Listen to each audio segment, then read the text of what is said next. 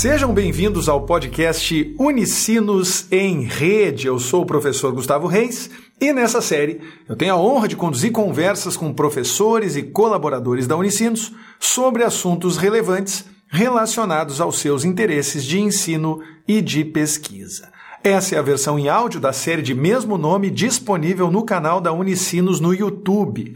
Não deixe de conferir se você quiser ter acesso a esse mesmo conteúdo em áudio e em vídeo. Nesse episódio, o primeiro da primeira temporada, o assunto foram as questões comportamentais na pandemia. Mais precisamente, como lidar com as muitas emoções, especialmente as negativas, que passaram a se manifestar com enorme frequência durante a pandemia de Covid-19. Para falar sobre esse assunto, nós convidamos a professora do programa de pós-graduação e do curso de graduação em psicologia da Unicinos, Ilana Andretta. A Ilana possui graduação em psicologia, especialização em psicoterapia cognitivo-comportamental, mestrado em psicologia clínica e doutorado em psicologia pela PUC-RS. Ela também é terapeuta certificada pela Federação Brasileira de Terapias cognitivas. Foi uma conversa super agradável, aprendi demais e tenho certeza de que isso também vai acontecer com você. A partir de agora, no episódio 1 da primeira temporada do Unicinos em Rede, Ilana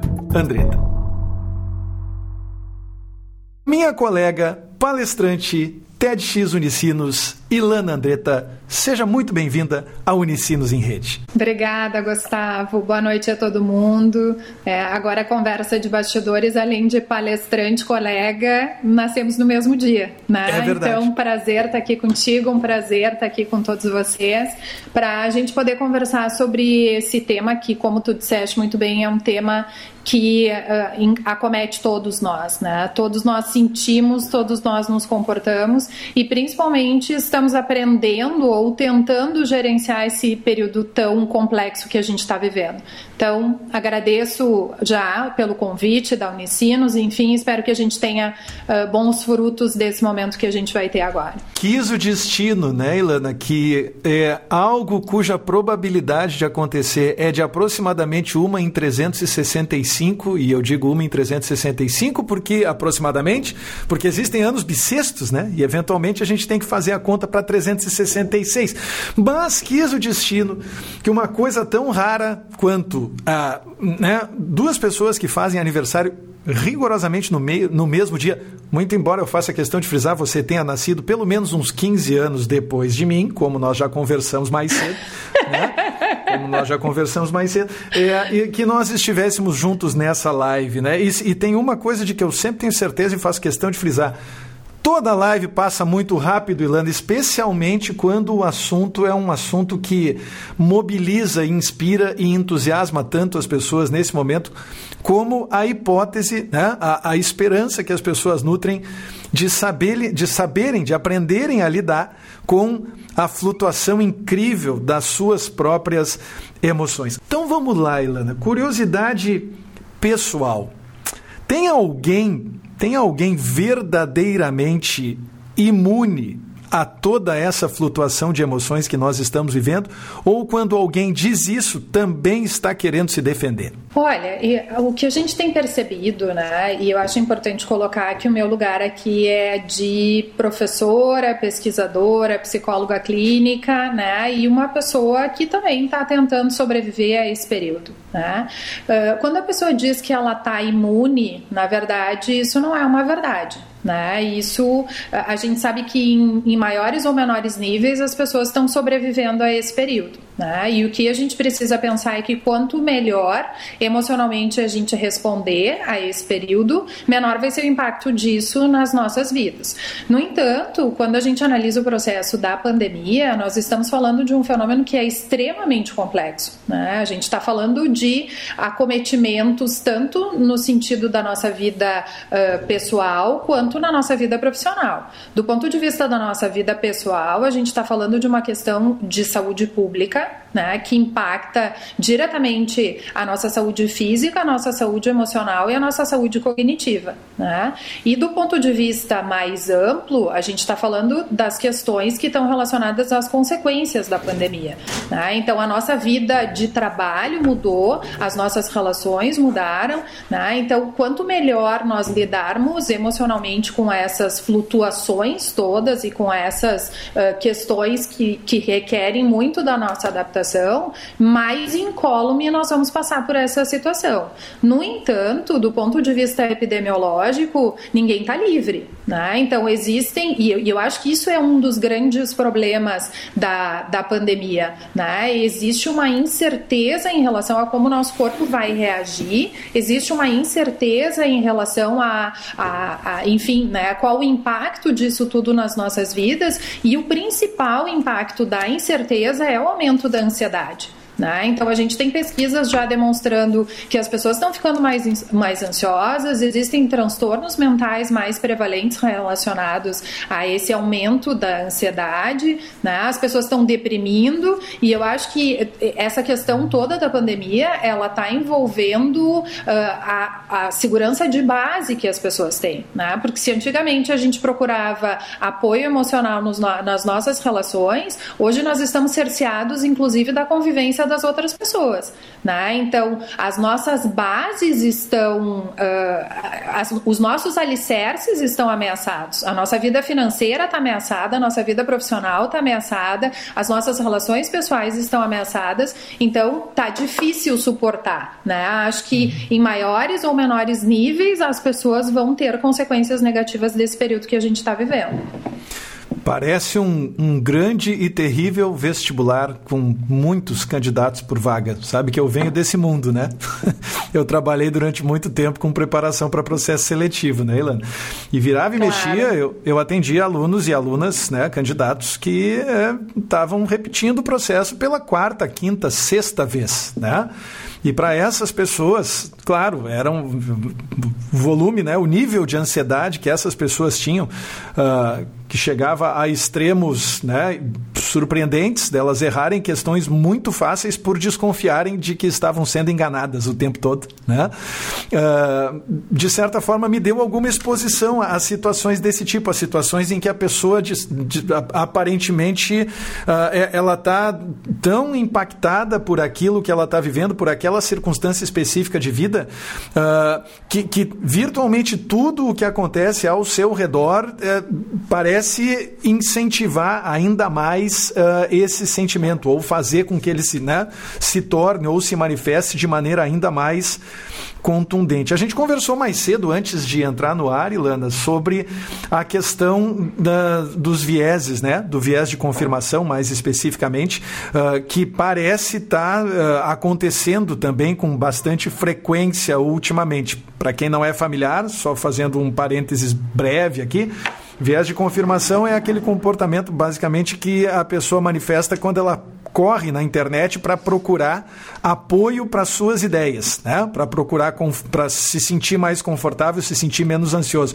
mesmo que essas ideias não sejam, né, não sejam razoáveis ou não sejam confirmadas. Né? A gente vem, tem visto muito isso com relação a fármacos, é, eventualmente, a esperança que as pessoas têm de encontrar algo que elimine os sintomas ou que eventualmente até cure a Covid. Da tua prática clínica, é, e claro, Ilana, dentro daquilo que pode ser dito, né, é, eticamente falando, é, o que, que você tem visto, assim, em termos de como as pessoas estão respondendo a isso? E mais especificamente, de que forma a gente pode eventualmente dar algumas orientações para que as pessoas consigam respirar no meio disso tudo, para que elas consigam se sentir um pouco melhor, sem apelar para viés de confirmação, sem precisar correr atrás de confirmação para coisas que podem não fazer muito sentido. Eu acho que tu toca num ponto super importante, Gustavo, que é a questão cognitiva que a gente está vivendo, né? Uhum. Uh, como uh, psicóloga clínica que trabalha com terapia cognitiva, não só o viés de confirmação a gente tem percebido, mas o viés atencional, né? Então, uhum. é aquele aquele, para quem não está familiarizado, é aquele processo que pinça no ambiente as pistas atencionais que a gente tem da confirmação daquilo que a gente busca. Né? Então, em terapia terapia cognitiva a gente chama isso de crenças centrais. Então, por exemplo, se eu tenho uma crença central de vulnerabilidade, eu vou buscar informações do ambiente de forma atencional, então eu vou dirigir a minha atenção para as informações que confirmem a minha vulnerabilidade relacionada ao viagem de confiança. Então, o que acaba acontecendo é que esses mecanismos cognitivos, é a visão que eu tenho de mim. Né? Exemplo, se eu tenho uma visão de vulnerabilidade, de mundo, que o mundo nesse momento não consegue me auxiliar, eu vou ter dados de realidade que me mostram que eu vivo uma tempestade perfeita, que a gente também conversa comum. O que, que seria uma, uma tempestade perfeita? Falando de um vírus completamente novo, estamos falando de uma situação em que aquilo que a gente se apega, que é a ciência, tem pouco para contribuir, e nós estamos numa situação de vulnerabilidade em que as pessoas que teoricamente poderiam nos auxiliar, muitas vezes acabam nos atrapalhando. E aí a gente está falando de instâncias maiores, como o governo, enfim, as, as estruturas estruturas políticas que não é o nosso escopo aqui, mas eu acabo tendo ações do ambiente que confirmam aquilo que eu vejo de mim e isso contribui para a minha ansiedade aumentar, né? Então, o que nós temos perce perce percebido, enfim, né, nas situações clínicas e com as poucas e parcas pesquisas que a gente tem, é que sim, as pessoas estão mais ansiosas, sim, as pessoas estão mais desamparadas e a gente traz essa ideia do desamparo como se nada pudesse nos auxiliar auxiliar. E sim, a gente acaba buscando informações que, que confirmem aquilo que a gente acredita. Então, por exemplo, de novo, se eu tenho uma crença de vulnerabilidade, eu vou assistir no, no, eu vou buscar notícias e informações que me mostrem o quanto eu estou vulnerável. Então, o que, que as estratégias nos dizem, né? Que a gente precisa mudar esse, esse processamento cognitivo. Então, eu também preciso bu buscar recursos para me sentir menos vulnerável, buscar recursos para me sentir mais capaz de lidar com essas situações. E aí as estratégias do ponto de vista clínico, né, cognitivos e comportamentais que eu puder para diminuir essas sensações negativas vão me auxiliar muito. Eu estou tomando nota aqui porque tem muitas coisas importantes para puxar nessa, nessa colcha de retalhos. Ilana, eu fiquei pensando assim, à medida em que você estava falando, né? Uh, o, assunto que nós escolhemos hoje, o nosso tema central é a flutuação de emoções. Eu fiquei pensando como deve ter pessoas agora que nunca tiveram um diagnóstico de depressão bipolar, por exemplo, em que a gente sabe que essas flutuações se manifestam né, de, maneira, uh, de maneira muito intensa, mas que estão percebendo essa flutuação de emoções no seu dia a dia, que estão percebendo, inclusive, que essa flutuação de emoções está impactando o seu comportamento. Então, a minha dúvida é se você não tem um quadro né, depressivo diagnosticado, se você não tem um histórico de questões relacionadas à sua saúde mental. Como é que a gente pode fazer para gerenciar essa montanha russa do nosso dia a dia? Será que, por exemplo, sair da internet, porque na internet só tem notícia ruim o tempo todo, é uma providência que está incluída nessa lista? Olha, Gustavo, o que a gente tem encontrado na literatura, de novo, né, com as poucas pesquisas que a gente tem, com os parcos resultados, é que a gente precisa trabalhar com atividades prazerosas, né? Uhum. Principalmente quando a gente fala dos transtornos de humor e a gente está falando da depressão, aí a gente está falando do transtorno bipolar. Quanto mais nós tivermos uh, né, o auxílio de trabalhar com as emoções contrárias àquela que a gente busca a resposta, né? Então, por exemplo, se eu estou na tristeza e eu estou no desamparo e eu puder uh, trabalhar com questões uh, que me deem mais alegria, que me deem mais prazer, que trabalhem muito mais com o me acalmar, isso é muito mais producente, né? Então, o que a gente tem percebido é que trabalhar atividades prazerosas, né? Trabalhar com liberdade liberação de endorfinas e outro, outros neurotransmissores que funcionem como antídoto para as emoções negativas, tem uma resposta super importante. Né? Então, o que, que a gente está vivendo hoje, o que, que a gente tem percebido que o medo é a emoção mais prevalente, né? E a gente sabe que o medo ele, ele, ele uh, facilita a ansiedade, ele facilita respostas hormonais negativas. Então a gente tem várias pesquisas demonstrando aumento de cortisol e, e aumento de hormônios de estresse, que são na verdade com, uh, respostas que a gente não quer esperar para esse momento, né? São contraproducentes para uma situação em que a gente precisa estar com a nossa imunidade alta. Né? Então essas respostas de estresse elas são negativas tanto para o processamento cognitivo da informação. Então, se nós tivermos que trabalhar com resolução de problemas, exemplo, né? Perdi meu emprego, não tenho a minha, o meu comércio não pode abrir, né? Estou numa situação de crise financeira. Ao invés de eu ter o processamento cognitivo que facilite a resolução de problemas e a tomada de decisão, as emoções negativas elas vão inibir esse processo, inclusive nível cortical. Então, o que nós precisamos pensar é em estratégias de aumento de qualidade de vida, estratégias de aumento de dopamina, enfim, outros, né, serotonina, neurotransmissores que estão ligados à tomada de decisão de emoções positivas, porque isso vai facilitar, sem dúvida, a nossa qualidade de vida. É, eu, eu, fico pensando que o conceito de tempestade perfeita ele, ele é muito certeiro, né, Ilana? Porque, por exemplo, uma das coisas que sempre se recomenda, além, é claro, de trabalhar com atividades prazerosas, é a atividade física, né? E muitas das pessoas Sem que dúvida. praticavam as suas atividades físicas, ou na academia, ou no clube, ou na rua, nas praças, nos parques, de repente não pôde mais, né? E não pôde mais às vezes, eventualmente por por, né, por uma decisão governamental e eventualmente até para não dar um exemplo. Eu estou até olhando para o meu próprio exemplo. Eu gosto muito de correr na rua. E, e, desde o início do distanciamento, né, de que a, o distanciamento ainda era apenas uma sugestão, eu parei de correr na rua para não dar o exemplo. É, basicamente porque eu via outras pessoas e aquilo me deixava um pouco revoltado, né? Com relação ao fato das pessoas não estarem se comportando da maneira como, enfim, eu acredito e, e continuo acreditando até hoje que é a maneira mais adequada para a gente vencer o vírus o mais rápido possível. Aliás, isso, isso me faz pensar, Ilana, é, é, esse tema da esse tema da observação de pessoas não fazendo aquilo que uma pessoa individualmente acha adequado.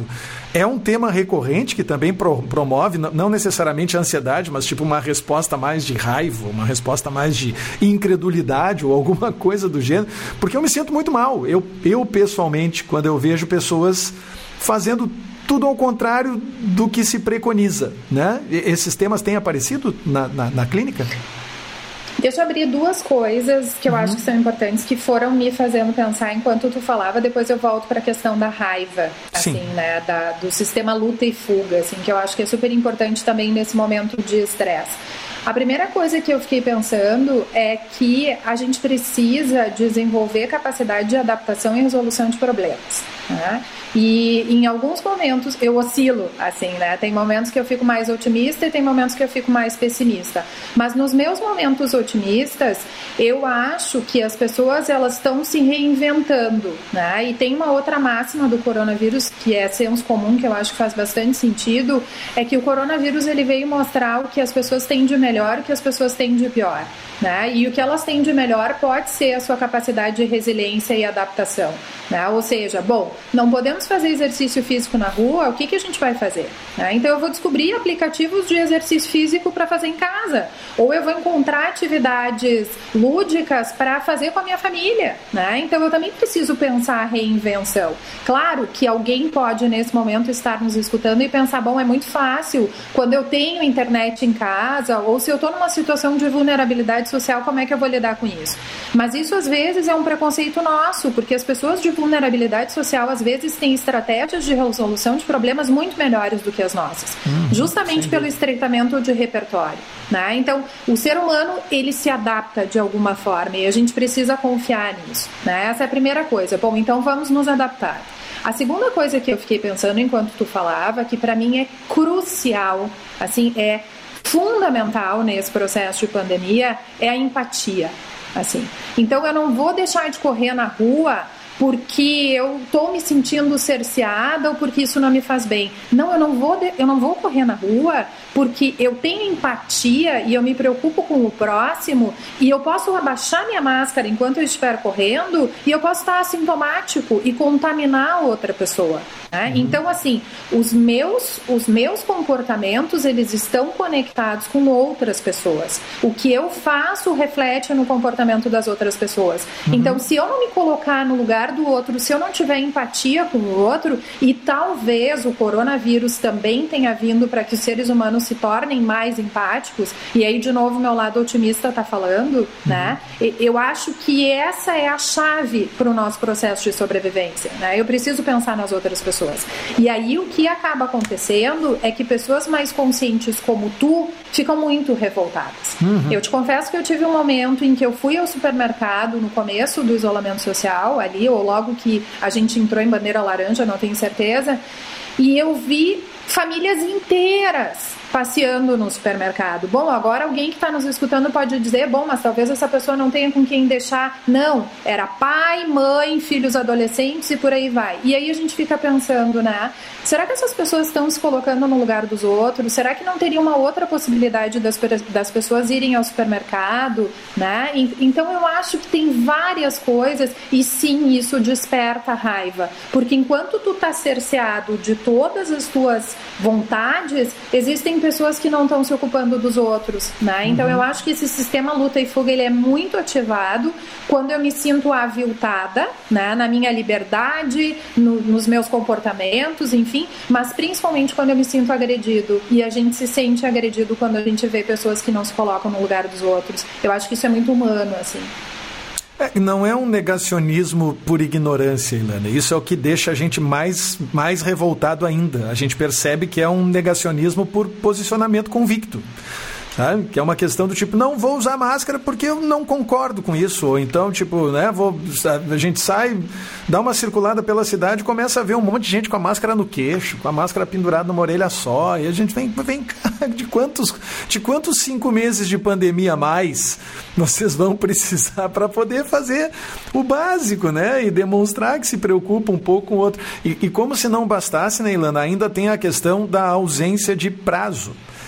Porque é legal a gente né, se manter na linha né, e, e, cumprindo com o protocolo quando a gente sabe qual é o prazo para isso acontecer. Tipo, não, olha, vocês vão andar na linha, vão permanecer seguindo esse protocolo, a higienização, distanciamento e tudo mais, e abrindo mão de, né, de sociabilizar com outras pessoas por dois meses. Bom, beleza. Eu sei que daqui a dois meses, né, de certa forma, bem ou mal, as coisas vão voltar ao normal ou quase. Mas à medida em que o prazo vai se estendendo, a impressão que dá é que esse sentimento vai se reforçando, né?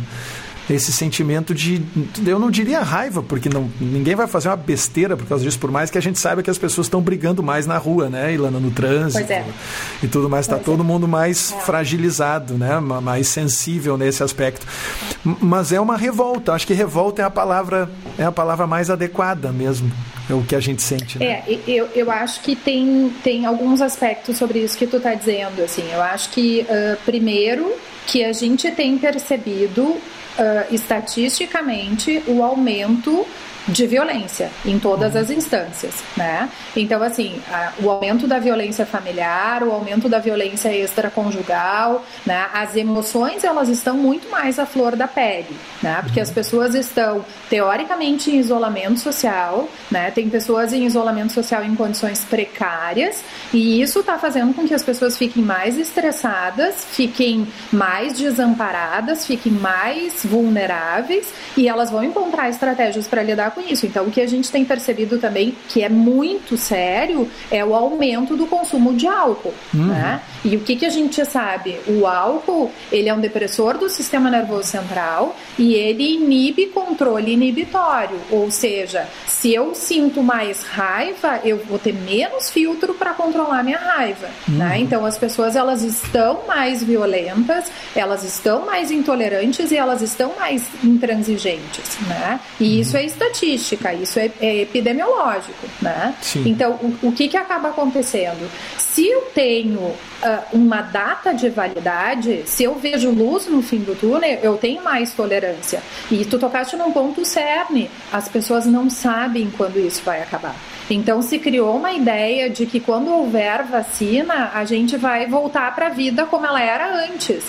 Eu não acredito nisso e eu posso morder a minha língua, né? Eu estou me comprometendo com várias pessoas que estão nos assistindo, mas eu acho pouco provável que a gente volte para o que era a vida antes. No entanto, enxergar essa luz no fim do túnel, então assim, quando que o comércio vai reabrir? Quando é que a gente vai poder se ver de novo? Quando é que a gente vai poder se abraçar? Quando é que a gente vai estar no Campo São Leopoldo, né, vendo o lago, enfim? Isso dá uma sensação uh, de, de que em algum momento, né, a gente vai voltar a ter liberdade, mas a gente não sabe, a gente vive a total incerteza. Então, faz sentido, é humano pensar que as pessoas estão mais uh, revoltadas, como a gente estava comentando, né? Então, assim, tem pessoas inclusive que dizem: "Ah, eu já passei, eu tô imune". Então, eu vou tocar a vida como ela é, mas não é, a gente não sabe se tem reinfecção, a gente não sabe quanto tempo a tua, a tua carga de defesa fica. É, a gente está no mundo da incerteza e isso é muito triste. O ser humano ele precisa de certezas, né? Se nós formos pensar uma estratégia que tem funcionado muito para sobreviver a esse período é a religiosidade, né? E a gente está falando, né, dentro de uma instituição jesuíta, enfim, e cada um com a sua crença, mas a religião ela é uma estratégia super efetiva porque quando a gente coloca na mão uh, de algo superior, que seja Deus, que seja Jeová, que seja Maomé, que seja Alá, né? O nome que a gente quiser, a entidade pela qual a gente tem fé e devoção, isso dá uma sensação de que alguém está segurando a nossa mão, né? De que alguém está uh, indo pela gente. E isso alivia um pouco o estresse, né? Então, realmente as pessoas precisam encontrar estratégias para lidar com isso que não seja a violência, que não seja o descontrole. Eu avisei que ia ter uma sessão confete e eu não minto. Eu sou o profeta. Karen Schultz Borges está com a gente lá no YouTube dizendo assim: obrigada, Ilana, por bem representar a psicologia. E aí, em letras Ai, maiúsculas, que a psicologia faz a diferença. Ai, Será que ela é que psicóloga? graça. Beijo, Karen. Será Beijo. que ela é psicóloga? Será? A Karen, amada. Obrigado, Karen, pelo prestígio. Tiago Oliveira das Chagas. Aí sim, dois grandes profissionais da nossa Uni, professora Ilana, arrasando como sempre. E aí, prof. Ilana, Ai, que querido, tal, hein? Thiago, beijo. Que barato, né? Olha só, a Karen voltou para dizer: foi mencionada a importância de acessar recursos internos. Podes dar exemplos, por favor, Ilana? Quando a gente fala em recurso interno, né, a gente está falando, bom, enfim, a gente pode entrar na questão do, das estratégias de coping, enfim, né, que são as estratégias que a gente usa para lidar com situações de estresse. Mas quando a gente fala interno, a gente está falando daquilo que a gente tem, né? Então, assim, bom, se é uma pessoa que lida com a sua ansiedade meditando, ela pode meditar. Se é uma pessoa que lida com a sua ansiedade rezando, ela pode rezar. Se ela faz artesanato, e tem uma coisa também muito legal dessa, desse período da pandemia, que as pessoas estão ah, resgatando né, coisas que ficavam distantes. Então, assim, eu tenho visto muita gente resgatando aula de música, pessoas resgatando piano, né, bordado, artesanato, uh, decoração. Então, assim, isso é o que está dentro, né? O que está dentro são as coisas que nos dão prazer. Estratégias de recursos internos são aquilo que muitas vezes ficaram escondidos por algumas, uh, pelo tempo, né? E eu acho que, de novo, mais um ponto que a pandemia pode ser vista como ponto positivo, né? A gente ganhou tempo de deslocamento de carro, por exemplo. Né? Então a gente sai do, das nossas, para quem está trabalhando home office, claro. Né? Então, até para quem não está trabalhando home office, talvez perdesse muito tempo com outras coisas que não são importantes. Então, poder olhar para dentro e resgatar aquilo que ficou perdido e usar esse espaço como um espaço de reencontro, de reinvenção, pode ser uma coisa positiva. Né? Então, quando a gente pensa em recursos internos, são aquilo que a gente tem, né? que pode ser utilizado nesse momento de enfrentamento. Muito bom, tem mais, tem mais. A Karen voltou para dizer beijo, sou psi. Eu digo, ah, sério, Karen, como assim? não, o escorpião do dia 21 de novembro estava ironizando, evidentemente. é ou não é, Ilana? É para isso que a gente está aqui também, né? É um recurso interno que a gente usa, né? Eu teria adivinhado. É um recurso interno. Eu teria adivinhado. É, Rose Engel, que está aqui, só batendo palma, só batendo palma, aliás. Eu também tenho. Rose está batendo palmas muito bem e a Luana Nese de Melo está dizendo, professora Ilana, sempre incrível, meu Deus, quanta baba escorrendo pelo chão, gente. Professora Ilana, sempre incrível e pertinente, boas reflexões. Também concordo que não há um retorno para a vida de antes. Ilana, são 7 bilhões de pessoas na superfície desse planeta. Mesmo que se queira vacinar todo mundo, vai demorar pessoas não entenderam essa parte mais lógica da coisa, assim, tipo, ah, vacina aprovada, beleza, agora é só produzir 7 bilhões de doses e levar profissionais da saúde, né, a cada uma dessas 7 bilhões de pessoas para vaciná-las e imunizá-las, né? De novo, talvez isso seja mais um dos muitos vieses aí se manifestando, um viés de otimismo esperançoso, é, hiperbólico, alguma coisa do gênero, né? Não é fácil. É, de novo, né? A gente teria que chamar ali um epidemiologista, um pneumologista, um nefrologista, enfim, todos os istas para a gente poder conversar sobre isso e talvez eles não tivessem, enfim, respostas para a gente, né? A vacina vai nos ajudar, com certeza. Né? E, e, talvez ajude muito mais as questões econômicas, né? muito mais essas questões que, que para mim são mazelas que têm um impacto gigantesco. No entanto, a gente tem outras coisas né? também para dar conta. Então a gente tem, o, o, a gente não sabe, por exemplo, o impacto longitudinal dessa pandemia na saúde mental das pessoas. A gente não sabe, né? É, existem populações vulneráveis que estão vivendo nesse cenário. Se a gente for olhar o que aconteceu na vida dos idosos é muito sério, né? Então, mesmo uma vacina que vai trabalhar na prevenção primária não vai trabalhar a prevenção secundária e a prevenção terciária. Então a gente também precisa olhar com os, os, problemas de saúde em relação a tudo isso, né?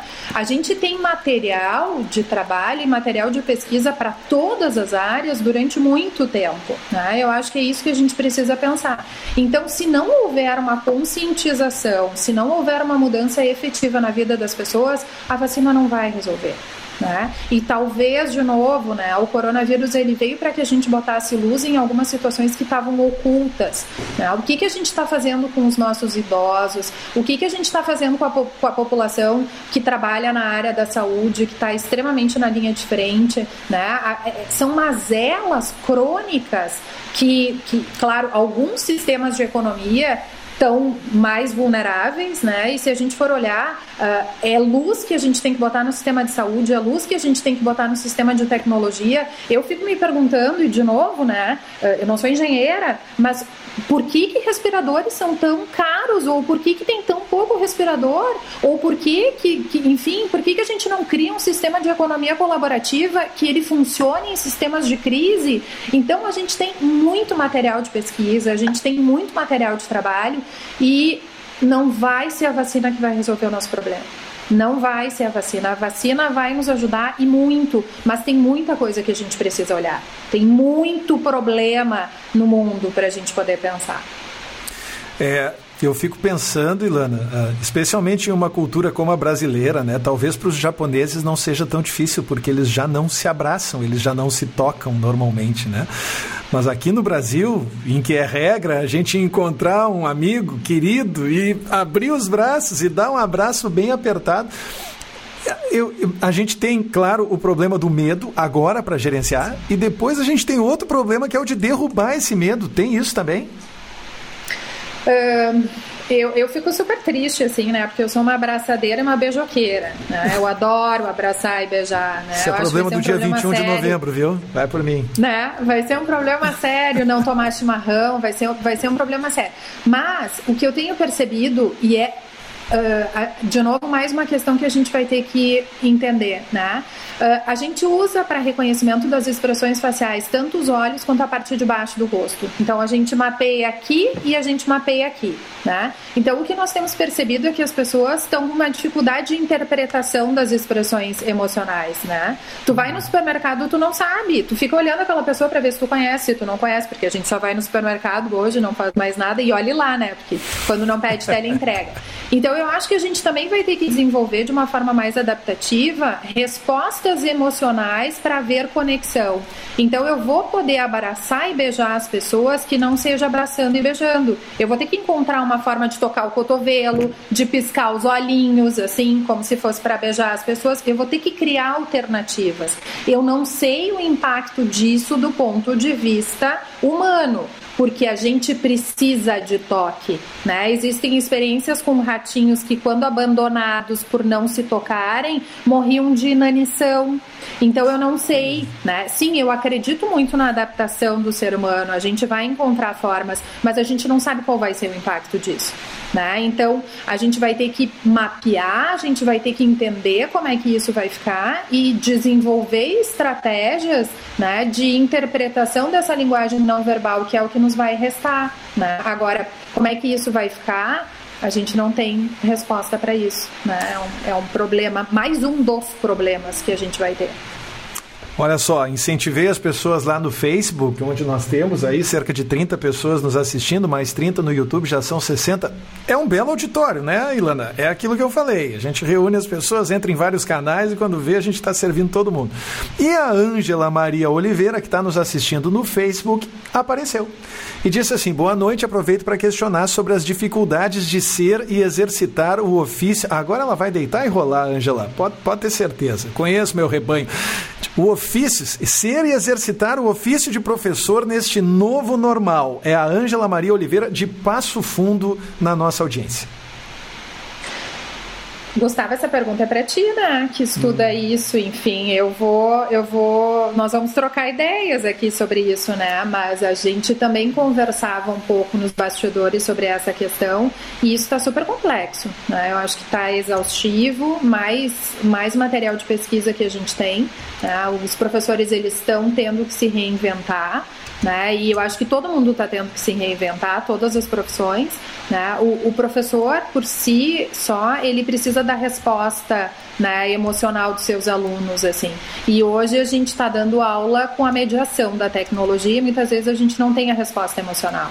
Né? E eu acho que depois o Gustavo pode falar um pouco sobre a importância do processamento emocional para aprendizagem, né? tema de pesquisa dele, enfim, mas o quanto né, nós, enquanto professores, estamos muito cansados né, por essa questão toda da reinvenção, e isso são todos os profissionais, o quanto os alunos estão cansados, o quanto os pais estão cansados. Então, assim, do, do ponto de vista de resultado, né, acho que esse resultado ainda vai ser muito pequeno, mas a gente gente precisa lembrar sempre que, em primeiro lugar, é a vida, depois a gente corre atrás dos outros prejuízos. Né? Então, sim, estamos nos reinventando, a família está tendo que levar em consideração o homeschooling, que é extremamente cansativo e a gente não sabe qual o nível de efetividade disso, mas, de novo, a questão é o processamento emocional. Né? Como é que a gente vai lidar com as nossas emoções no meio de tudo isso? E aí, Gustavo, passa a bola para ti e inverta os papéis. Né? Como pesquisador do, do das aprendizagens aprendizagens e da, do, enfim, né, do processamento emocional, tu pode falar da tua experiência também, né? Sabe que o design faz da gente, assim, um, um especialista em generalidades. Eu brinco sempre com o Borba de cara, porque a gente se atreve a olhar para tudo, né? Quer olhar um pouquinho para psicologia, olha um pouco para educação, olha um pouco para o design propriamente dito, né?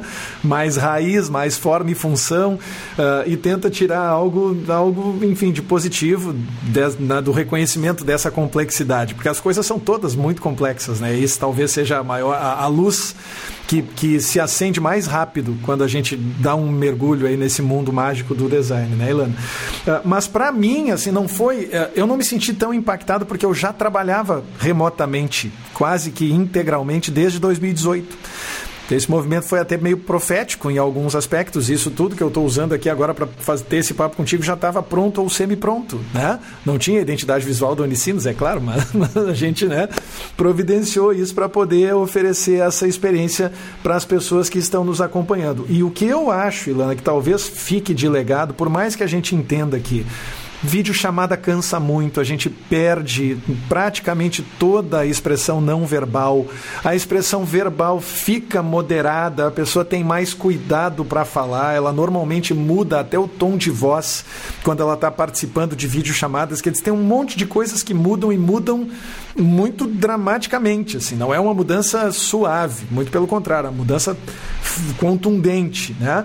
Uh, mas o que eu acho que talvez possa ficar de lição é para as pessoas que entenderam que a, a, a, verdade é que a mídia não é tão importante assim nos processos pedagógicos. Tem muitos autores que, es, que escrevem isso e eu pessoalmente concordo com a maioria dos autores que estão nessa linha. Talvez nós estejamos diante de uma oportunidade de, de testemunhar na prática que não é necessário estar perto para se sentir próximo. Né? A percepção de proximidade, que foi um dos temas-chave da minha dissertação, né? sobre a ótica da imediação, que vem da psicologia mesmo, né? não é da a imediação da comunicação social. A imediação da psicologia é essa métrica de proximidade, ou grau de proximidade entre dois interlocutores, ela não depende de distância física. E tem muita gente agora que está se sentindo mais próximo dos seus amigos, dos seus colegas e dos seus professores, por mais surpreendente que pareça, do que na esfera presencial.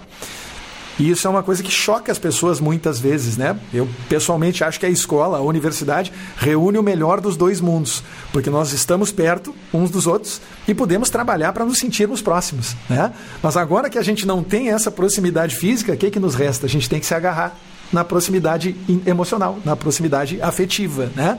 na proximidade é, que, não, que não tem a ver com geografia. Né? Uh, e nesse sentido, eu acho que sim, nós estamos vivendo um experimento aberto que pode ter consequências positivas. E a gente sempre fica receoso, né, Ilana? E até talvez seja a empatia se manifestando.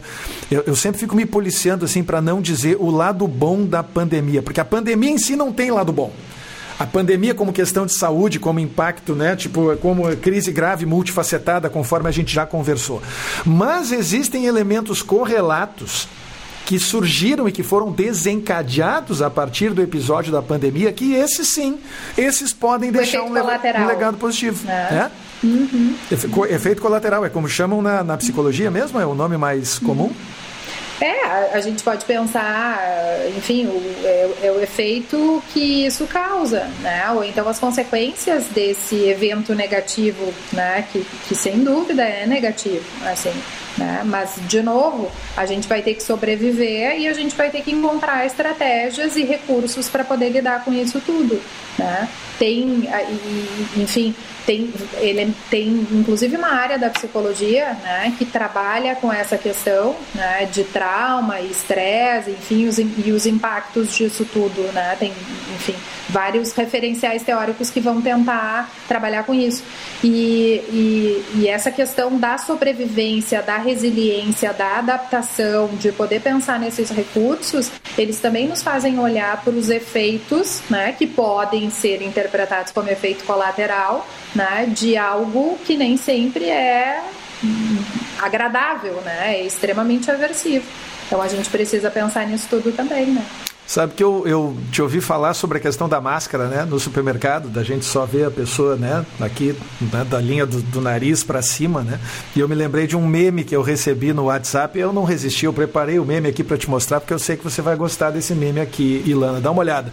Toda vez que eu vejo alguma pessoa bonita na rua, eu lembro desse episódio do pica-pau. Sim, é verdade. É verdade. É ou não é? Para você é que está ouvindo esse episódio na versão podcast e não assistindo, tá? A imagem é basicamente o, da, do lado esquerdo uma moça, uma morena com um véu, como se fosse a Dini é um gênio. Lembra dessa, hein, Lana? Que barato, hein? É, essa, essa é do nosso tempo. Essa né? é do nosso tempo. Agora a gente fala a nossa idade pro pessoal aqui. E aí quando o Zeca Diabo levanta o véu, é um horror, é um monstro. É basicamente como a gente fica Não tem aquele personagem agora. do Senhor dos Anéis também, que ele tem é. uns olhos azuis lindos, assim, né? Sim. Não tem? Agora eu, eu me atrapalhei se a minha memória não me, não me Não me falha, né? Mas sim, sim né? A pessoa que tem olhos bonitos agora está em privilégio, né? Vamos combinar que abaixo da máscara a gente não sabe o que acontece. A gente né? não sabe de nada, né? Mas é que isso causa, isso causa uma discrepância no nosso cérebro, assim, né? Porque a gente não consegue fazer o reconhecimento completo da pessoa. Tanto é que se tu conheceres uma pessoa hoje e, e tu ficar com a marca da representação dela só do rosto, né? Talvez tu encontre ela sem máscara e tu não consiga entender quem ela é. Porque parece uhum. todo mundo tucano, né? Parece todo mundo assim com, com essa parte do rosto. Que a gente usa, né, pelo princípio da simetria, a gente vai agrupar todas as informações do rosto para fazer o reconhecimento. Então, até isso tá esquisito, né? Até isso tá estranho. A gente não consegue uh, aproximar as informações assim. O Atila Lamarino recentemente é, publicou um vídeo sobre a importância das sobrancelhas, Ilana. Um barato vídeo. Hum, Muito bacana, sim, mostrando experimentos sim. que o pessoal fez, tipo, tirando as sobrancelhas das pessoas. E o quanto a gente perde de resposta emocional pelo simples fato de que a pessoa está sem sobrancelha. A gente não consegue, né? Diz sim. que assim, ó, o experimento é tão maluco que é, em, em determinadas situações eles tiraram as sobrancelhas, em outras situações eles removeram os olhos das pessoas nas imagens.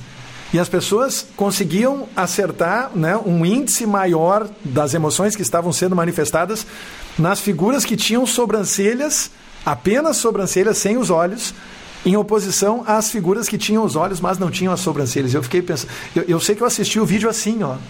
Já disse tudo, né? Eu assisti franzindo a testa, assim, com a minha sobrancelha. Sério mesmo? Eu digo, pá, pior, olha eu aí agora que eu tô fazendo, que maluquice. É, é, que mais? Na verdade, são os princípios Fica à vontade. Fica São à vontade. os princípios da percepção, né? A gente vai usando o, o, o, princípio da simetria, o princípio do agrupamento, o princípio do fechamento, para poder dar lógica para essa representação facial. Né? Uhum. E fora que pelo princípio do reconhecimento das emoções, a gente vai entender que a sobrancelha faz parte do conjunto dos olhos. Né? Então, tanto é que as pessoas que trabalham com design de sobrancelha também estudam esse princípio da percepção e esse princípio do reconhecimento das expressões emocionais, porque a sobrancelha cerrada, né, representa uma emoção, a sobrancelha arqueada representa outra emoção. Uhum. E aí o nosso foco, ele tá nos olhos agora, né? O resto tá Sim. fechado. Né? Então, isso tudo vai causando gasto cognitivo, que a gente chama. Né? A nossa energia cognitiva está buscando interpretar essas informações que às vezes são informações duplas né? e dúbias. Eu, eu já percebi que a máscara é muito útil para que a gente possa esbravejar sem que as pessoas reparem, porque assim é socialmente meio inadequado, né? A gente esbravejar, a gente sair pela rua resmungando.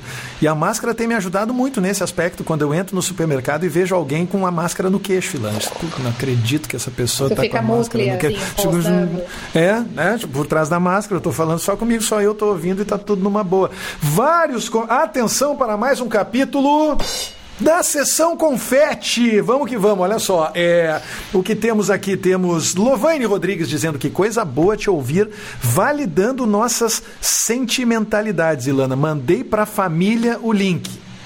Olha só. Olha o tamanho do sorriso dessa pessoa. Professora é Lovane, professora da nutrição amada, né? A professora Lovane é puro afeto, tudo de Como bom. Eu adoro essas lives aqui porque eu converso com pessoas sem máscara. Isso aqui é maravilhoso. Isso aqui faz eu me sentir no, nos velhos tempos, né? Bianca Brambila dizendo, Profilinda, amo. Só isso. Profilinda, amo. Tá vendo? Maiane Ribeiro amo Duarte. também. Sou filha da Unicinos, formada em 2017 e amando essa live. Parabéns por tanta informação significativa. Muito bem, eu sabia que esse áudio dos aplausos seria útil, muito útil. Caroline Berwanger Brum, lá no Facebook, dizendo a profilana é top. E de novo, batendo. É muito confete, Lana. É, eu sabia, eu sabia, eu cantei essa pedra, eu disse que isso ia acontecer. Olha que legal esse comentário do Facebook, da Nicole Schneider. Tive aula com o prof. Gustavo quando estava em tempos de pré-vestibular e depois, quando entrei para psico, tive com a professora Ilana. Grandes ensinamentos Ai, live, maravilhosa. Conectados por uma Nicole. Olha que amor. Beijo, Ni. Tá abençoada. Abençoada está pelo dia 21 de novembro. Você, Nicole. Luana de Melo voltou para dizer: vamos apostar num futuro otimista e realista, como o Gustavo falou. Cá em Portugal, estamos no além-mar. E Lana, tem gente nos assistindo em Portugal. Muito Já consigo chique. perceber um lado bom, principalmente nas questões de tecnologia. É hora de ressignificar tudo isso. E aí? A Luana, a Luana é, é uma pessoa fantástica, né? A Luana é, é minha co-orientanda de doutorado e ela está desenvolvendo um programa lá na Universidade de Lisboa de desenvolvimento de competências socioemocionais aliadas à psicologia positiva, né? Então tem toda essa interface com a tecnologia, enfim, o projeto dela é bem interessante. E essa questão vai ao encontro do que tu estava falando antes, Gustavo, né? Do quanto a gente precisa se reinventar, do quanto a tecnologia ela vem para nos ajudar também e o quanto a gente precisa aprender com isso, né? Então, quando a gente vai, tra vai trabalhar o otimismo, por exemplo, que é um, um conceito super importante pensando na, na pandemia, como é que a gente vai desenvolver isso nas pessoas, né? Por esse recurso tecnológico. Então, a gente também precisa pensar, né? De novo, voltando, não vai ter um novo normal, vão ter novas competências que vão nos adaptar ao período que a gente está vivendo, porque esse período ele vai durar bastante tempo, né? Então, pensar no otimismo, pensar na perseverança, pensar nessa proposta da Unicinos da graduação Pro, que vem desenvolvendo a questão do empreendedorismo nas pessoas, a colaboração, né? Eu tenho o privilégio de, de dar uma disciplina na Unicinos, né? E agora fazendo marketing para para firma, né? A Unicinos está com esse, esse projeto da graduação Pro e uma das disciplinas que eu tenho o privilégio de dar é a colaboração.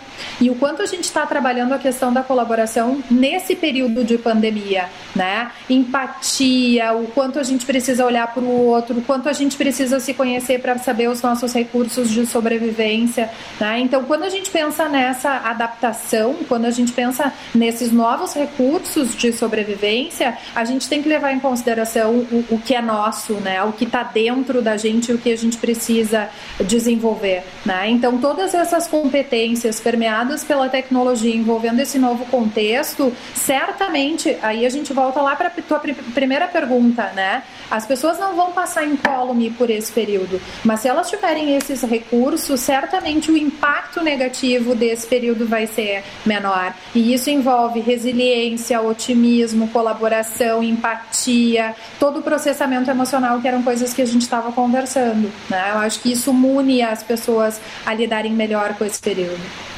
Eu deixei essas reações na tela logo abaixo do rosto da Ilana nesse momento para que vocês saibam que essas são as reações que o vídeo está tendo no Facebook em tempo real. Olha só, Ilana, tá vendo? 35 joinhas, 67 coraçõezinhos. Temos também um punhado de likes lá no YouTube. Se você ainda não deixou seu joinha na transmissão ao vivo no YouTube, faça isso agora mesmo, porque graveto também é lenha Faço questão de frisar e, consequentemente, cada joinha faz a roda girar um pouquinho mais rápido, Ilana. Isso é muito importante. Às vezes as pessoas não desconfiam da importância que cada um desses, cada uma dessas manifestações de engajamento tem, tem mais comentários aqui. Eu falei, isso aqui é um passeio, é inacreditável, é uma coisa muito boa a gente estar tá de volta no Facebook e no YouTube. E ainda mais com, ainda mais com a Ilana, que, meu Deus, minha colega palestrante TEDx Unicinos. É, sair nada de braçada. Maiane Duarte, profs, como vocês percebem a cultura da competitividade, onde tenho que ser melhor, tenho que ser mais forte. E esse momento que nos pede para sermos mais colaborativos, mais vulneráveis. Que bela pergunta da Maiane. Muito boa. Bah, sensacional, né? A minha visão da competitividade, né, ela, ela, pode ser poliânica, assim, mas eu acho que a pessoa que compete é insegura, né? E eu acho que se tu tá num, no, se tu precisa competir com alguém, é porque tu tem inseguranças que são muito primitivas, né? E aí as pessoas mais uh, racionais agora podem estar dizendo, Bailana, como tu é poliânica, tu nunca trabalhou numa organização em que um puxou o tapete do outro, em que tu precisava ser o melhor para te dar bem. Ao contrário, né? Eu acho que tu tem que competir contigo mesmo e tu tem que te superar. Tu não precisa puxar o tapete de ninguém e nem competir com ninguém. Eu acho que o teu pior inimigo acaba sendo tu mesmo, né? E o que a gente acaba percebendo é que em momentos de crise, né, ou momentos de dificuldade, uh, se eu entrar na competição, a chance de eu me dar mal é muito maior do que se eu entrar na colaboração. Né? Então, a, a gente no nosso grupo de pesquisa, no ICSEP, né, do PPG de Psicologia, a gente tem um lema que é: se quer ir rápido, vai sozinho, se quer ir longe, vai em grupo. E esse lema é um lema verdadeiro. Né? Quanto mais a gente trabalha em grupo, mais a gente percebe que as coisas fluem, que as coisas andam, porque é muita onipotência eu pensar que eu vou sobreviver sozinha. Não existe sobreviver sozinha. O ser humano é um ser social, ele precisa da ajuda das outras pessoas. Né? E talvez esse período de pandemia ele também venha nos mostrar isso. O quanto a gente sente falta das pessoas, o quanto a gente se sente uh, com necessidade do outro né, para sobreviver. E aí entra a vulnerabilidade. Quanto mais eu acesso a minha vulnerabilidade, quanto mais eu reconheço a minha vulnerabilidade, mais forte eu vou ficar. E talvez isso vá ao encontro do que nós estávamos conversando antes, né? Em períodos de incerteza, em períodos de vulnerabilidade, só existe uma alternativa, que é a aceitação Quanto mais eu ficar lutando contra o que não é verdadeiro, né? Quanto mais eu ficar lutando contra aquilo que não tem solução, mais eu vou me sentir enfraquecido. Né? Então eu preciso pensar que quando eu acesso a minha vulnerabilidade, eu entendo que a incerteza ela não pode ser controlada, mais fortalecido eu fico, por mais dicotômico e paradoxo que isso possa parecer, né? a prática clínica nos mostra isso, porque se eu me ocupar, por exemplo, uma coisa que é típica dos pacientes ansiosos, se eu me preocupar de um desfecho negativo e ele ainda não existiu, eu estou gastando recurso negativo esperando o desfecho negativo. Né? Agora, se eu aceitar que o desfecho negativo pode acontecer, quando ele acontecer, eu vou estar tá mais fortalecida. Né? Porque eu vou estar tá lidando com essas situações. Né? Então, é importante eu, eu entender que esse desfecho ele pode acontecer, mas eu estou preparado para lidar com isso, acessando as minhas vulnerabilidades. É libertador, né, Ilana? A gente reconhecer as próprias vulnerabilidades e, digo mais, as pessoas também podem aproveitar esse momento é, para simplesmente manifestarem o que estão sentindo. Né? Eu esses dias dei uma palestra, me atrevi, né? Na verdade, vi um, alguma, algumas coisas Falso do, modesto. do Daniel Goleman, né? O nosso guru da inteligência emocional, e fiz uma palestra sintetizando os cinco pilares da Uau. inteligência emocional. E os dois primeiros são o autoconhecimento Uau. e a autorregulação, né? Uh, uhum. E para poder né, desenvolver essa competência do autoconhecimento, a gente precisa dar nome às próprias emoções. Essa é a recomendação do Goleman, né? Da gente aceitar e, e dar um nome. E o que eu estou sentindo é isso, ao invés de dizer por que está sentindo, ao invés de dizer quando está sentindo, como está sentindo, quão intensamente, não, simplesmente de dar nome a isso. Né? Ah, e isso, Mesmo. de certa forma, no nosso. Isso, no nosso relacionamento, se traduz em simplesmente a gente dizer para as pessoas: olha, eu estou sentindo muito a sua falta. Eu estou sentindo muita saudade de você. Eu gostaria muito de dar um abraço em você agora. Né? Eu acho que é libertador isso em, em tantos aspectos que eu às vezes me surpreendo de por que as pessoas não fazem isso com a frequência com que deveriam, especialmente agora, né, Ilan? Porque cognitivamente as pessoas têm uma, uma ideia de que falar sobre afetos é fraqueza, né? Uhum. Se desenvolveu isso durante muito tempo na questão social, né? Então tem teorias sociais que vão falar que quando as emoções elas são reconhecidas como fraqueza, mas ao contrário, a Brené Brown vai nos falar sobre isso da, na questão do poder da vulnerabilidade, né? Então quanto mais eu acesso as minhas emoções, quanto mais eu vivo e sinto as minhas emoções, maior autoconhecimento eu tenho, mais autorregulação eu vou ter, né? Então, sem dúvida, é libertador tu poder reconhecer as tuas emoções, tu poder dizer que tu tá sentindo medo, tu poder reconhecer que tu tá ansioso porque é uma situação nova, é uma situação ameaçadora, né? E a partir disso tomar decisões. Então, às vezes os pacientes nos dizem: "Tá, mas se eu aceitar essa situação, eu vou ficar numa posição passiva, eu preciso resolver problemas". Não, a resolução ela se dá primeiro no momento que tu reconhece reconhece as tuas emoções, depois tu valida e aí tu tá preparado para agir, né? Tu entra no acting out. Então, nesse momento, a, a, a, a gente precisa mudar o nosso processamento cognitivo. Né? A gente precisa estar tá pronto para tomada de decisão pós reconhecimento emocional. E isso é um processo difícil. É o velho, no nosso caso, é claro, é o velho homem não chora nas suas diferentes formas, né, Ilana? É muito triste isso, né? Vou te contar. Ainda mais, então, agora que veio a Marina, então é o seguinte, né? A vontade de chorar é mato. Ah, amor, Vou né? te contar. Sem Marina, para você que, que está ouvindo pela primeira vez, não acompanha ou as lives anteriores, Marina é a minha filha de um ano e meio que atende pelo. Biscoitão Delícia. Pelo... Biscoitão Sabor Delícia, viu? Quem conhece sabe. Quem conhece sabe. É o meu Biscoitão Sabor Delícia. Mais um capítulo da sessão Confete, Juliana Sanches Ribeiro, dizendo no YouTube: Ilana querida, estou amando a live, adoro ouvir as tuas colocações. Um beijão com muito afeto para você, saudade dessa ótima prof. E agora Ilana dorme tranquilo. Beijo, Juju! é uma delícia, é uma coisa bem boa isso, né? É, isso, afeto... Essa é a parte boa de ser professor, né? Afeto Eu acho que a gente. Aluno é maravilhoso. Afeto de aluno é uma coisa muito legal, né? E, e, e, esse afeto ele pode ser negativo, porque eu tenho uma lista de alunos que me detestaram como professora, porque eu sou uma professora carrasca, enfim, isso faz parte do processo. mas em algum momento, passaram-se 10 anos, porque a idade, de novo, ela vem, né? Eu tive uma vez um aluno que me disse assim: ai, professora, eu, eu lhe odiava, a sua disciplina era a disciplina mais difícil e tal. Hoje, depois de um tempo, eu reconheço que aquele ódio era na verdade medo, era ansiedade. E eu reconheço o quanto foi importante tu ter provocado a ansiedade para que eu estudasse mais. E hoje hum. eu sei o quanto aquele conhecimento foi importante. Né? Então, é. mesmo nas, nos dois polos, né? no polo do afeto prazeroso e do desprazeroso, a gente acaba uh, produzindo um impacto na vida das pessoas, né? Isso é muito legal. As coisas em comum só insistem em se revelar, né? eu trabalhei durante muitos anos com meu pai, como você sabe, né? O pai foi, enfim, tudo no, no, na escola que nós tivemos aqui durante 10 anos. Ele foi pai, foi avô dos alunos, né? foi o parceiro de chimarrão e tudo mais. Uh, e, vira, virava, mexia, eu brincava com os alunos, eu dizia, eu não sou pago para ser amigo de vocês, quem é pago para ser amigo de vocês é o pai.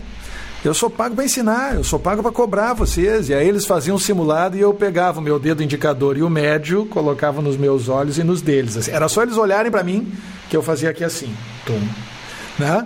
Direto. E é, não, era assim. Ah, Gustavo, que eu te odeio, porque não sei o que. Eu digo, é, me odeia, mas ainda vai me agradecer. Tá? E pessoas com quem eu tenho uma relação maravilhosa hoje em dia, né? Uh, então é, é, interessante mesmo isso, né?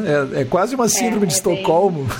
Bem, é, é bem interessante, assim. Mas é, mas é aquilo que a gente conversava, né? O processamento de aprendizagem, o processamento cognitivo, ele tem que estar carregado de emoção. Ele não hum. pode ser neutro neutro, né? Aquelas pessoas neutras tu não lembra. Se tu for pensar lá no teu ensino fundamental, aquela professora que passou neutra, tu não sabe o nome dela. Tu vai uhum. lembrar do nome daquela que tu foi super mal, que te fez estudar que nem um louco, que te fez pegar recuperação, seja lá o que for, ou tu vai lembrar daquele que te produziu o afeto super positivo. Então a gente tem os dois parâmetros, né? O parâmetro positivo e o parâmetro negativo. Então a, a, o que vale são as emoções, né? São, são as emoções, como diria o rei, né? Tem várias coisas de que eu gosto nessas lives do YouTube e agora também no Facebook, porque o Facebook foi só arriscar o fósforo lá e as pessoas começaram a aparecer aqui, Ilana. Muito legal, vários comentários, inclusive bem densos, perguntas boas chegando no Facebook. Mas agora nós também não temos aquela deselegância, eh, deselegante interrupção da live do Instagram, sabe? Quando chega em uma hora o Instagram corta. Agora não tem mais. E acredite, nós estamos conversando há uma hora e três minutos, Ilan. Acredite Nossa.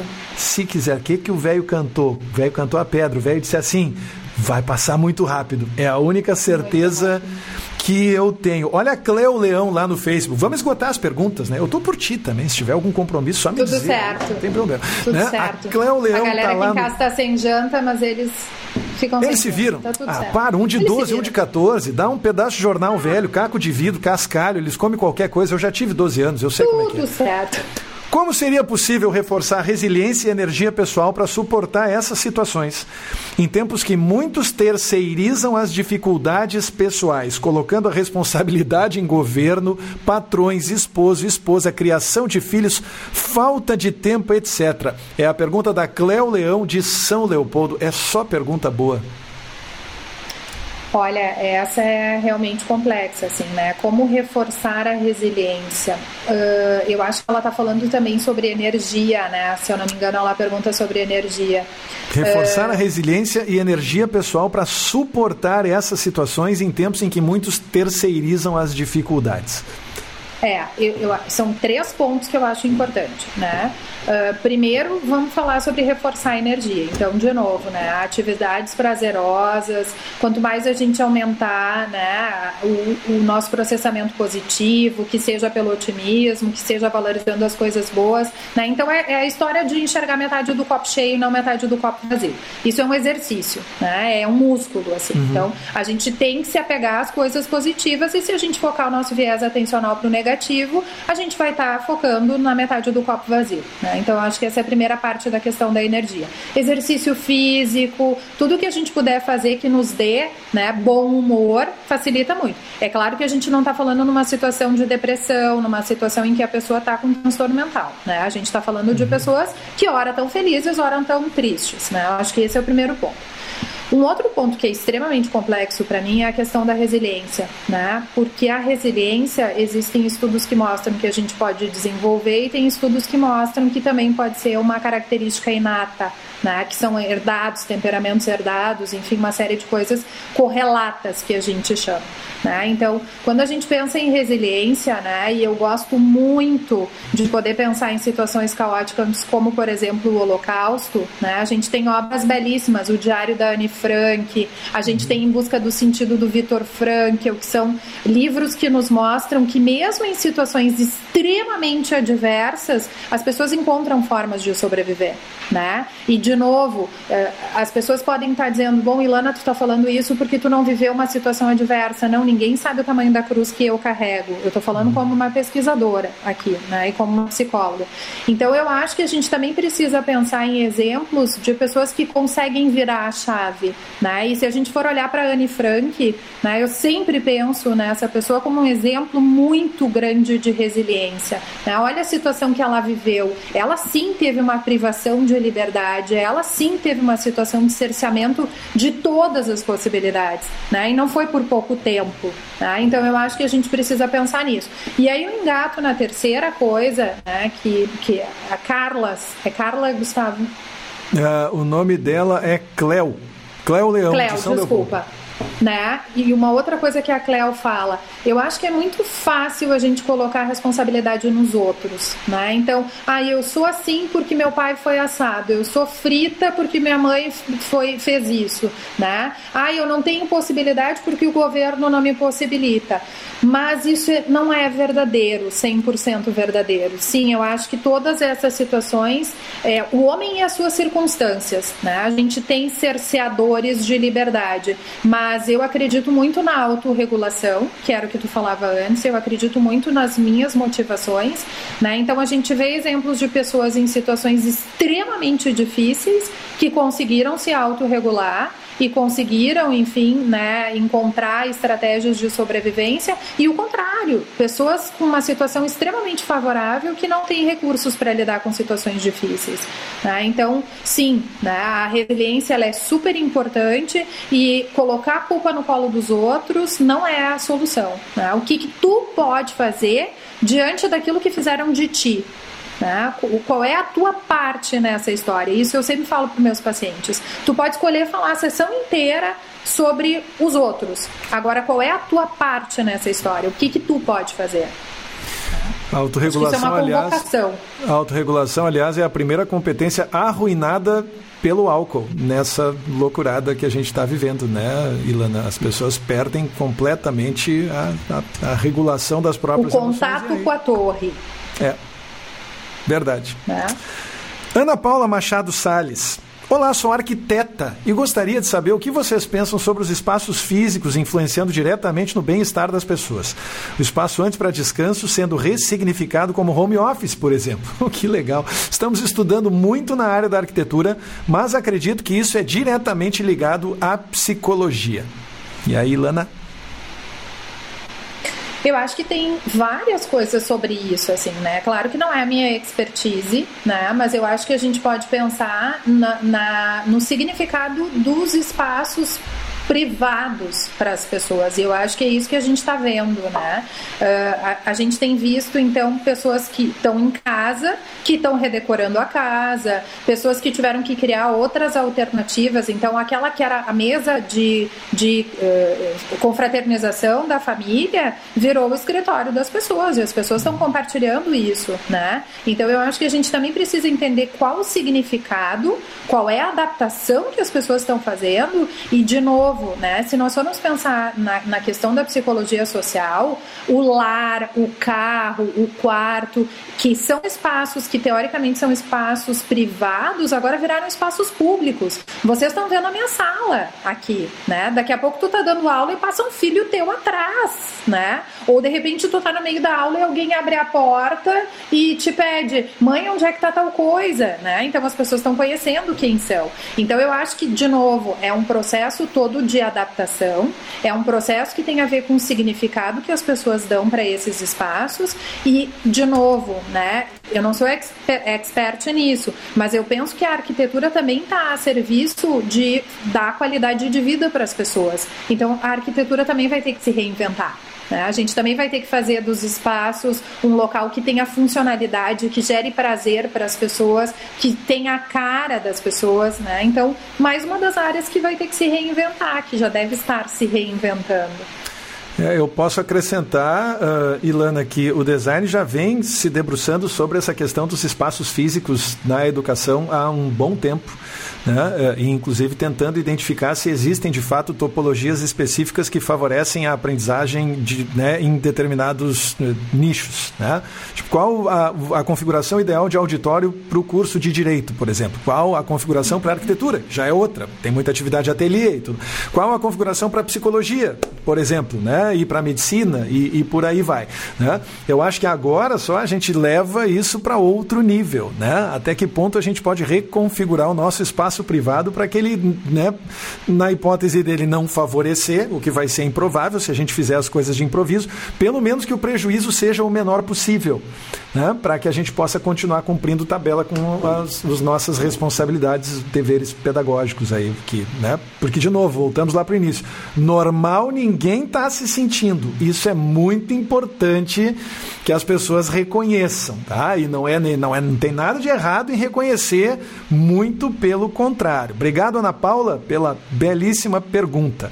A Karen Borges disse: já não basta a hegemonia da globalização e agora somos todos bico de pato e meio zumbis, não? Com insônia e o tempo de tela aumentando. Meu Deus, eu vou sentar e chorar agora no canto. Tem toda a razão.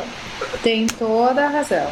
E não só isso, né? Ah. O quanto o público virou privado, o quanto a gente não tem mais espaços, né? Eu estava conversando com um paciente essa semana e ele me dizia o seguinte: eu não tenho mais tempo. O meu tempo ele está completamente invadido pelas tecnologias. Né? Se isso já era antes da pandemia, então se tu tinha um WhatsApp que te permitia com que as pessoas vissem a última vez que tu viu a tua mensagem, que te respondessem naquela iminência, hoje em dia tu tá dentro de casa, tu já não tem mais a desculpa. Então os limites estão pouco estabelecidos. Tu já não tem mais horário de trabalho, né? Uhum. Teoricamente os, os horários eles se extrapolaram. Então isso também está interferindo na saúde das pessoas. Mais um impacto que a gente vai ter que mensurar, assim, né? A ausência dos limites em relação a tudo isso. Esgotando os comentários, Rosilane Fernandes chegou agora e deu boa noite. Não custa nada responder. Boa noite, Rosilane. Seja muito bem-vinda. Fabiana noite, BS. Rosilane. Fabiana BS está dizendo show. A Carolina Rockenbach Schneider está dizendo Ilana maravilhosa. Confete é bom, né? Olha o sorriso que da pessoa. Amor. Você que está ouvindo no podcast, você está perdendo o sorriso da professora Ilana toda vez que recebe uma chuva de papel picado virtual sobre a sua cabeça. E a Maiane Ribeiro Duarte está dizendo: Que maravilha isso, profs. Grato pela, grata pela resposta, prof. Ilana. Me inspirou mais ainda a fazer psico. Temos a comunicação não violenta que nos ajuda nesse reconhecer das emoções. Não é verdade? Uh, a, comunicação não violenta, ela vem, uh, ela vem se consolidando como uma estratégia, né? E, enfim, tem cursos de formação nesse sentido, tem muito material nesse sentido, como uma estratégia de sobrevivência. Né? E eu acho que cada vez mais a gente precisa pensar na importância das relações, né? na, no respeito que a gente precisa desenvolver para as pessoas. E, de novo, né, o nosso escopo não é política, mas todo mundo deve ter uma situação que viveu nas últimas eleições presidenciais. Aqui eu não estou falando do lado do abacaxi nem do lado da maçã, em que se sentiu violentado né? pelas polarizações, pelos desrespeitos. Né? Cada vez mais as pessoas têm uma dificuldade em se colocar no lugar do outro e firma a posição como sentido de defesa. Então, sim, a gente precisa pensar em estratégias não violentas, levando em consideração que a gente não sobrevive sem as outras pessoas. E eu acho que essa situação da pandemia, ela vem exatamente mostrar isso, assim, né? Vamos colocar empaticamente no lugar de uma pessoa que já pegou Covid. Independente do efeito negativo, se essa pessoa passou super mal e precisou ser internada, se essa pessoa foi a óbito, se, se essa pessoa foi assintomática, as pessoas entraram no seu extremo de vulnerabilidade, né? Ou, por exemplo, uma pessoa que tem uma família para se sustentar e que nesse momento perdeu o emprego, ela vai ter que buscar a ajuda das outras pessoas, né? E, e, poder fazer uma comunicação não violenta que vai desde o demitir uma pessoa até pedir ajuda, até expressar o negativo, até dizer não, eu não tenho condições nesse momento, é uma estratégia, né? É uma forma de lidar com as situações preservando as relações, né? Preservando a autoestima e preservando as relações. Então é um tópico super importante para a gente pensar. De última hora entrou uma pergunta do Tiago dos Santos que eu li e eu acho que é, é simples de responder. É, eu até me atreveria, é, Ilana, mas não sou o entrevistado da noite. Portanto, olá, doutor Ilana, sou o Tiago de Novo Hamburgo. Sou o Tiago de Novo Hamburgo. Estou terminando o técnico de segurança, defendo muito a parte psicológica dos trabalhadores, onde maior o índice do INS, INSS aumentando cada dia com afastamento por depressão. Aí ele continua numa segunda mensagem. Na sua opinião, seria de boa prática da empresa ter psicólogos nas empresas para avaliação? Lógico, né? não só na avaliação. Adivinhei a né? resposta. Né? Lógico, né? não só na avaliação, mas no acompanhamento desses profissionais. Né? A, a gente sabe que absenteísmo, afastamento por, por transtornos, enfim, todas as, as situações que há um prejuízo né, em relação ao trabalho podem estar relacionados a transtornos mentais, assim, e não só depressão depressão, ansiedade, enfim. Então, sim, né, uma boa avaliação psicológica ajuda, mas não no sentido só de entra, não entra na vaga, tem competência ou não tem, mas no sentido de dar encaminhamento para essas pessoas e principalmente acompanhar, né? Porque a gente sabe que um, uma pessoa que não está motivada, uma pessoa que não está feliz vai produzir menos, uma pessoa que não está se sentindo bem, ela vai ter um impacto com mais acidentes, com mais envolvimento com situações, né? E principalmente a gente tem que pensar na qualidade de vida das pessoas, né? As pessoas elas precisam ter satisfação no seu trabalho e principalmente, né, levar em consideração aquilo que que lhe faz feliz, que eu acho que é uma das saídas para esses períodos tão complexos, né? Ilana, será que eu estou sonhando? Sobrou um confetinho para mim, Ilana. Olha ali, te adorei, Reis. Em especial tua alegria e leveza, gratidão a dupla pelo alento desta noite. Muito obrigado a Karen Borges por lembrar deste humilde e invisível mediador. Quero complementar a colocação da Maiane Duarte, que está dizendo que se inspirou ainda mais a fazer psico e dar uma sugestão para ela, Ilana. A sugestão. Faça psicologia, complete a sua graduação em psicologia e venha fazer a pós-graduação em design, Miami. Venha! Agora, se o professor Leandro tá nos vendo, o professor Gustavo estão nos vendo, já ficaram felizes, né? Porque a gente já botou um aluno na psico e um aluno no design. Né? Venham né? para os braços do design, todos são bem-vindos. Ilana, eu tinha colega da gastronomia, tinha colega da psicologia, colega é do direito, colega da arquitetura, colega da computação, que era eu mesmo, né? O sujeito, grande representante da computação. É muito bacana essa mistureba, né? E aliás, a Unicinos é, é assim, a gente legal. sabe, né? Aline é Vieira RH. Né? Aline Vieira RH, professora Ilana, uma grande inspiração. Obrigada pelas contribuições. Ilana, uma hora e vinte de live, eu quero te agradecer em nome da Unicinos, mas também e principalmente em meu próprio nome. Eu tinha certeza de que ia ser um passeio, não foi diferente. Aprendi demais. Quero fazer de novo. Pode ser na minha live, não precisa ser na live da Unicinos. Vamos bater um papo na minha live. Já fiz mais de 100, então tá tudo em casa, não tem problema. Quem quiser seguir a Ilana no Instagram, tá ali embaixo no nome dela, arroba Ilana underline Andreata. Quem quiser me seguir no Instagram, tá aqui, arroba professor Gustavo Reis. Ilana, de novo, muito obrigado e o espaço está aberto para as tuas considerações finais.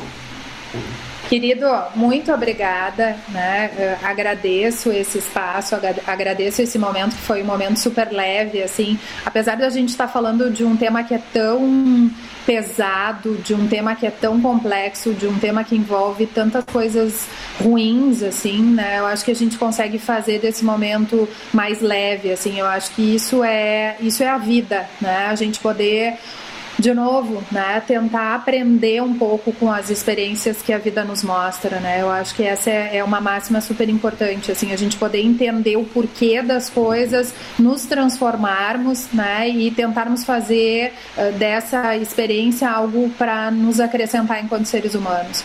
Né? Então, te agradeço muito pelo convite, foi um momento super agradável. Né? Te confesso que estava bem ansiosa porque eu debutei nas lives, essa é a minha primeira live. né? Eu tinha. Acho que as pessoas estão meio de saco cheio de tanta live, assim, né? E eu produzo várias no meu grupo de pesquisa. Meu pessoal tem feito uma campanha super legal de. Né? E agora, né, fazendo um marketing ali para o nosso grupo ICSEP, né? Intervenções Cognitivo-Comportamentais, Estudo e Pesquisa, nosso programa de pós-graduação também em psicologia tem produzido muito trabalho, né? A gente tem colegas ótimas, né? Trabalhando com várias temáticas, enfim. Mas foi muito prazeroso, né? Foi muito legal estar aqui contigo, né? Te jogando confete, tu faz com que esse espaço fique leve e é a Marília Gabriela de calça, né? Cara, é top. Lá. Obrigada, querido. Obrigada pelo convite, tá? E fico à disposição para o pessoal que quiser trocar uma ideia. Deixei um material para ti, Gustavo, ali de uhum. dicas uhum. para o pessoal, um material em PDF. Então, as pessoas que ah, estiverem mais deprimidas, que quiserem buscar auxílio, a gente tem o CVV, o Centro de Valorização à Vida, que é um espaço que está sempre aberto para as pessoas, né? Em situações de tristeza, enfim. Né? A gente tem vários lugares ali que as pessoas podem buscar auxílio, né? A psicologia da Também está à disposição para as pessoas que precisarem. Né? A gente tem serviço de, de clínica escola, tanto em São Leopoldo quanto em Porto Alegre, então a gente tem bastante recurso para ajudar as pessoas que estiverem precisando. Tá? Fico à disposição também. Obrigadão. Você já sabe como encontrar a professora Ilana, arroba Ilana, underline, Andretta, com dois T's. Coloque Ilana Andretta no YouTube, na caixinha de busca do YouTube, que você vai assistir a um TEDx de que você vai gostar. Vai por mim, vai por mim, que dessa área eu entendo alguma coisa, professor. Inspirado no TEDx do professor Gustavo, tá? Segui, um, segui a mentoria do professor Gustavo, que nos deu mentoria antes é do verdade, TEDx. Cara, é Lembra? É verdade, eu dei eu lembro. pra vocês. Que barato. Eu foi lembro. legal. Né? tem um papel super importante. Eu lembro de, de te dizendo que era um voo livre, enfim. E para mim foi uma experiência sensacional. Agradecer a Gabi, maravilhosa, né? Foi muito legal.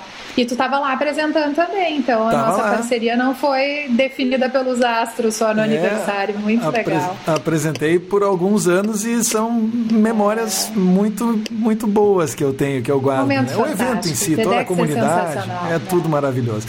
Ilana, beijo nos meninos. Obrigada, Nem falamos sobre eles, vamos Obrigada. falar quando a gente fizer a segunda edição dessa live, tá bom? Beijo no esposo, beijo em todo mundo aí e a Obrigadão. gente segue se falando. Obrigada.